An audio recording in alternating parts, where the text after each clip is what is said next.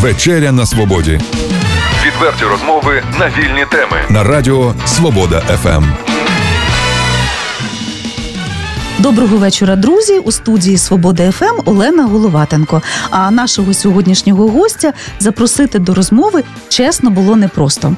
Чернігівське АТП 2528 взимку, особливо в снігопади, такі як зараз, працює практично цілодобово. І його керівник Руслан Волок живе за графіком підприємства, яке очолює. Вітаю вас у нашій студії. Добрий вечір. Е, Дякую, що знайшли час. Все таки прийшли. Скажіть, як вдається підтримувати сили в режимі хронічного недосипання, нервових перевантажень і сезону особливої відповідальності, що додає наснаги керівнику? Ну, це привичка, вже вироботана годами. Наснага, перше, у нас є задачі, які треба виконувати. І коли робиш свою роботу, і вона вдається, то це вже приємно і, і енергії додає. Як людина, яка живе в Чернігові багато років, з певненістю можу сказати, що такого якісного розчищення і прибирання, зокрема зимових доріг, в місті не було. Скажіть, як вам е, вдалося е, зробити те, що так би мовити, попередники були неспроможні? Що для цього знадобилося, і за яких умов це стало можливим? Ну, є два фактори. Перший фактор, що міська влада, міський голова е, зрозумів і розуміє те, що без знарядь праці не можна нічого зробити. Тобто, у нас дуже сильно оновився техніка на підприємстві. Це перше. І друге, ми розробили абсолютно новий графік прибирання. Абсолютно, ми запрошували спеціалістів, і вони, ну, ми зусиллями розробили тобто, правильну логістику в місті, щоб було економічно не так сильно дорого, але качественно. Ну, результат, як кажуть, можемо пересвідчитися і побачити, буквально Ну, пройшовши після першого Ми дійшли снігопаду. до того, що зараз наявною технікою при, ну, скажімо так, майже любому снігопаді, ну, не будемо брати аномальних, ну, за 4 години ми можемо прибрати майже все місто. Враховуючи те, що прибирається не тільки проїжджа частина, Да, а й тротуари, да. і заїзди в двори Да, постійно. да, те, да, що інколи да. було просто не Да, доїжджав той тракторець да. да, у віддалені райони. Да. У нас 120 вулиць. 120 вулиць. Задача проста. Ці 120 вулиць повинні бути убрані. Чи доводилося вам чути подяки від чернігівців? Чи все-таки е, ваша робота як повітря, коли вона є, її не помічають? Да, ну це ж це сфера ЖКХ. Тут е, вже ж ви знаєте, коли робиш, її не помічають, а коли не зроблено, тоді помічають. Тут це все. Так що, якщо тихо і спокійно, то це слава Богу, це, це, це краща подяка. Е, полігон. Е, Твердих побутових, Побутових відходів, відходів, да. або простіше сказати, сміттєзвалище в кожному місці. Ну це майже порохова бочка. Е, Що робиться в Чернігові, аби зробити його принаймні безпечним? Стараємося робити все згідно правил норм накопичення сміття. Е, Тобто, сміття повинно бути пересипане, тобто ґрунтом, землею. Тобто, ми в цьому році майже 30 тисяч тонн ґрунту завезли на, на полігон, щоб пересипати це сміття. Він, він повинен бути як торт Наполеон. Ну, тоді він правильно експлуатується, тоді можна і заїхати на нього. До речі, цього року полігон димів було таке? Ну, він димів там чуть-чуть, він, він постійно димить, він і зимою димить. Ну, цього року нас Бог милував, не було жодного загорання. Скажіть, чи цікавилися ви тим, як можливо сміттєзвалище зробити не тільки безпечним, а можливо і корисним про ту саму переробку сміття, про створення чогось е, ефективного і корисного з того, що вже відслужило свій термін? Завод по переробці сміття це дуже, Може, як легенда в Чернігові, дуже да? дороге удовольствие для самого Чернігова. Його можна тобто, построїти і навіть там за кошти міста. Ну, це треба всі гроші з бюджету розвитку потратити на цей завод. Це більше нічого тоді робити не будемо. Ну, він стоїть там, там, я знаю, там 50 мільйонів доларів. Е, Це дуже дороге. І саме місто, ну, воно просто матеріально не потягне це все. А переробляти його, ну, відкидати там, там пластик, метал. Я думаю, ми дійдемо до цього в кінці року, тому що це є там правила НКРНЄ. Тобто ми ми отримали да, ліцензію. Ми В тому році, в цьому році ми її продлили. Е, зараз е, ведуться там деякі, скажімо так, ремонтні роботи на полігоні. Це там фільтраційний канал. Це той, що вокруг полігона вода, щоб він там сточні води там з полігона не уходили далеко від полігона. Ну, думаю, що до кінця року, може, ми щось і придумаємо іменно на полігоні сортування. До речі, сумнозвісне львівське сміття потрапляло в Чернігів? Чи все-таки не допустили подібне? Ну, не було навіть, скажімо так, навіть рядом не було. От так я вам скажу. Чому у нас декілька, ну, коли львівське сміття поїхало по Україні, то, що у нас є там сторожі, е, більш то був підписаний ще договір з муніципальної варти, і просьби були з національної поліції, щоб ну, друг друга вони, скажімо так, контролювали. Е, і ну, не було навіть і рядом не проїжджали, скажімо так. Ви говорили про те, що закуплені нові великі сміттєвози з кранами-маніпуляторами. Да. Чим вони будуть маніпулювати, і власне які зміни у прибиранні сміття в місті очікуються вже е, в цьому році? Ми плануємо дві машини з маніпулятором. Вони вже під новий вид вивозу сміття. А саме, що це буде? Це будуть полуподземні е- сміттєкамери. Тобто зверху на землі воно буде ну, висотою там метр, метр двадцять, е, як ну, як урна. Це де? Це в самому місці? Це на в самому вулицях? місці, на вулиці. Як урна. А внизу це буде там мішок або контейнер на 3-5 кубов сміття. І цей маніпулятор тобто, повинен підняти цей мішок, вигрузити в машину і опять опустити. Ну, В Європі це давно. І у нас в Україні є декілька таких пілотних проєктів.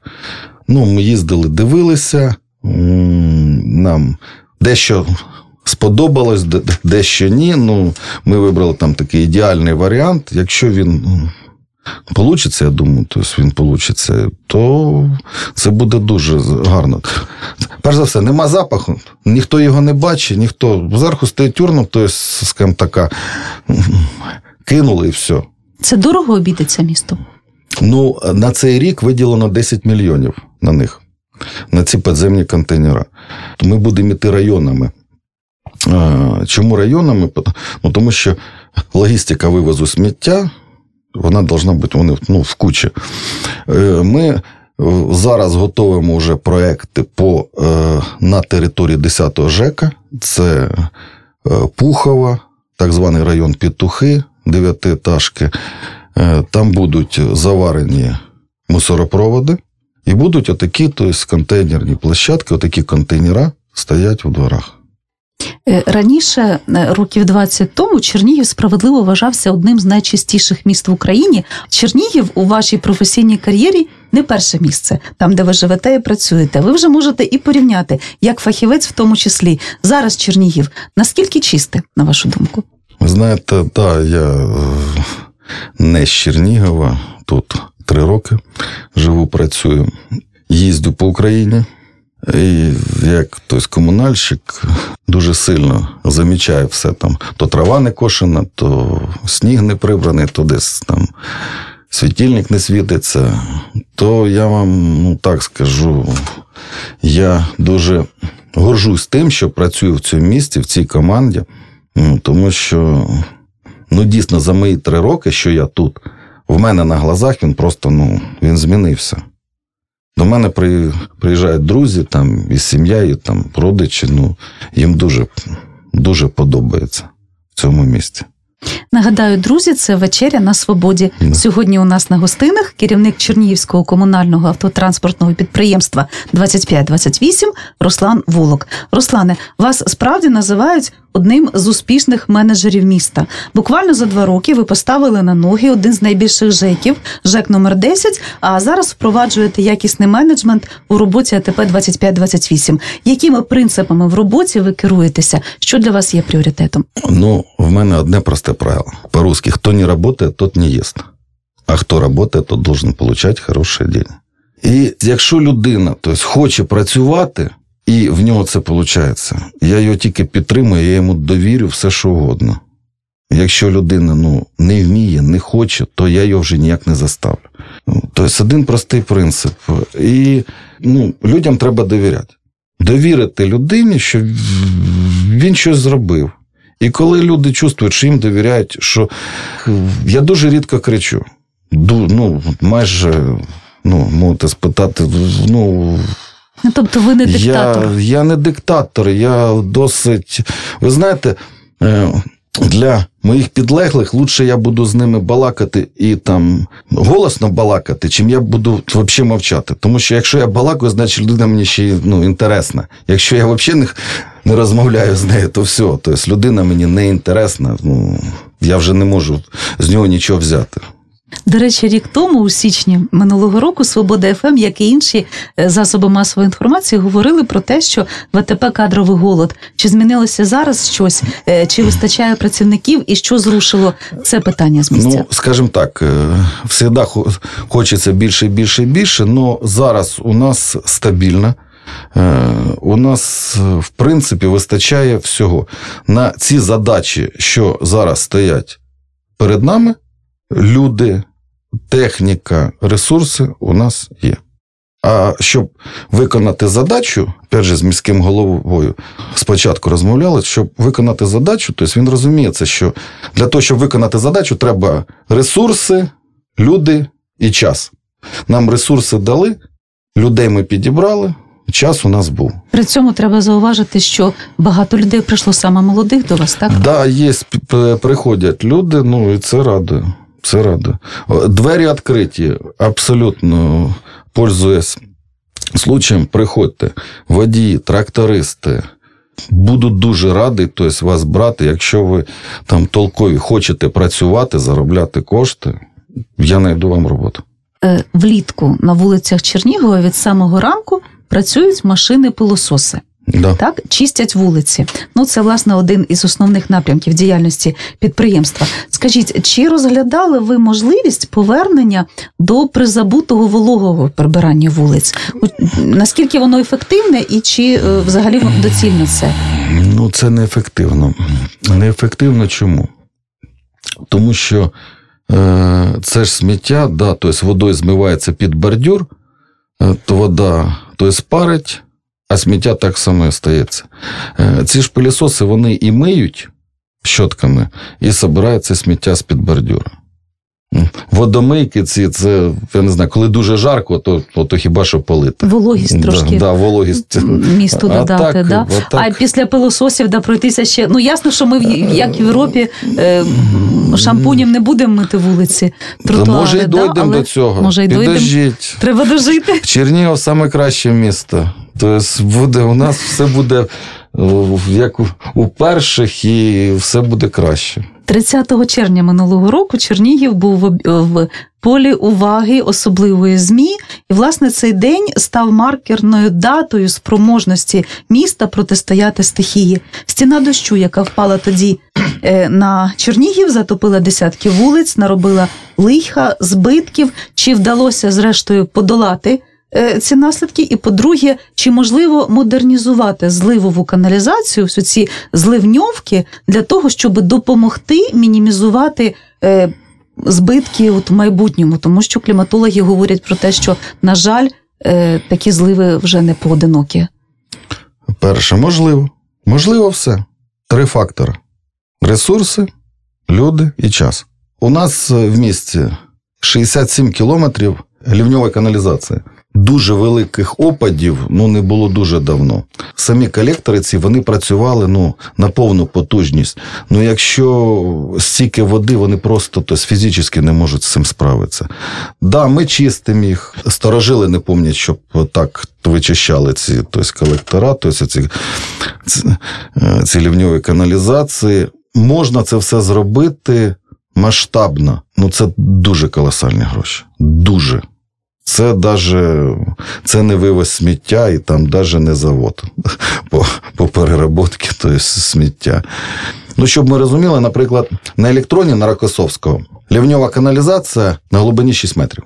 Наверху доценка, доценка Рокосовського, там чуть вище, 6 метрів. Щоб її замінити, Треба викопати таку траншею, що дом рядом п'ятиетажний може завалитися. Який вихід? Ну, вихід вона працює, ми її прочистили, там десь там підлатали. Тобто вона працює. Тобто з електронна вода уходить, тобто, слава Богу, все ну, якби.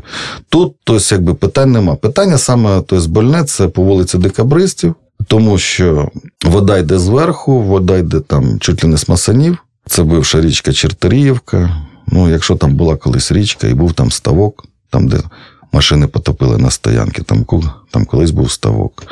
Грунтові води в цьому році, кстати, вони були дуже-дуже довго, дуже-дуже високо постійно. Тому що що, що дощі, що довго сніг сходив. І дуже багато води пішли туди. І більш того, з другого, з другої сторони проспекту там був підпор води, тому що в 2011 році там робили кооператив, і вмісто двохметрової труби поставили метрову трубу під цим кооперативом. Іде підпор води, тобто воді нікуди діватися, вона вертається обратно на вулицю Декамристів. І то по людей. Тобто можна сказати, Зараз, що вулиця ну, приречена на подібні такі ні, негаразди? Ну, правоохоронні органи займаються цим, там вони заказали експертизи, все, ну, щоб визнати незаконність е, будівництва там гаражів з другої сторони проспекту. Якщо це получиться, і ми зможемо вложити другу трубу, то буде, звісно, гораздо краще. Ну, скажімо так, збавлю трошки накал розмови і дозволю комплімент, якщо можна. Е, спілкування в сучасному світі суттєво змінилось, е, змістилося у соціальні мережі. І приємно бачити активність комунального підприємства ТП 2528 зокрема у тому ж е, популярному Фейсбуці, і жителям міста. Е, можна не шукати вже номери телефонів, аби зателефонувати, щось дізнатися. Можна завітати на сторінку, е, подивитися, пересвідчитися вкотре, е, що підприємство активне, відкрите до людей, отримати відповідь. Ви самі зазираєте на сторінку? Да, і в лічку писати можна, будь ласка. Перше, ми повинні бути максимально відкриті. Ми повинні показувати, що ми робимо. Щоб люди знали, що ми ну, що да, дійсно працюємо, да, дійсно там переживаємо, да, дійсно люди ночами не сплять. І там, Навіть на Новий рік ми працювало 20 чоловік. До речі, Тож, як ви пережили новорічні свята? Слава як працювало Богу, підприємство? Слава Богу, е, питань нема, все, хлопці працювали і. І 31 числа до 8 часов вечора, і друга нічна зміна заходить з 8 часов вечора до 8 утра. І потім ще одна зміна з 8 утра до 8 вечора. Все, нікого не було ні з запахом, і ніхто навіть не відмовився. Не сказав, що в мене там свято чи ще щось. Скажіть, чи ви можете порадувати або обнадіяти чернігівців ось у 2019 році? Можливо, теж якісь зміни, щось нове про те, що ми не встигли зараз поговорити у програмі? Ну, основне це буде нове, це нова схема вивозу сміття. Це ну, це дійсно такий, це дуже великий об'єм роботи, дуже дорогостоящий. Ну, я думаю, чернівці його оцінять, тому що це буде перше удобно, не буде сміття валятися по місту, не буде цих там контейнерів. Не будуть, вибачте, воняти ці під'їзди, мусорокамери. Ну, це дуже велика антисанітарія. Це місця не оціняться. Це саме такий масштабний проєкт у нас буде в цьому році. Нагадаю, друзі, це була вечеря на свободі про те, як зробити Чернігів комфортним, зручним, приємним для життя. І що для цього вже зараз роблять комунальники міста. Ми говорили з директором Чернігівського комунального автотранспортного підприємства 2528 Русланом Волоком. Спасибі, що знайшли час у своєму напруженому графіку. Завітали до нас. Дякую вам. Провела програму Олена Головатенко. До зустрічі на радіо Свобода Ем. ФМ. До побачення. Відверті розмови на вільні теми у програмі Вечеря на свободі. Тричі на тиждень у понеділок, середу і п'ятницю о 18.00. на радіо Свобода ФМ.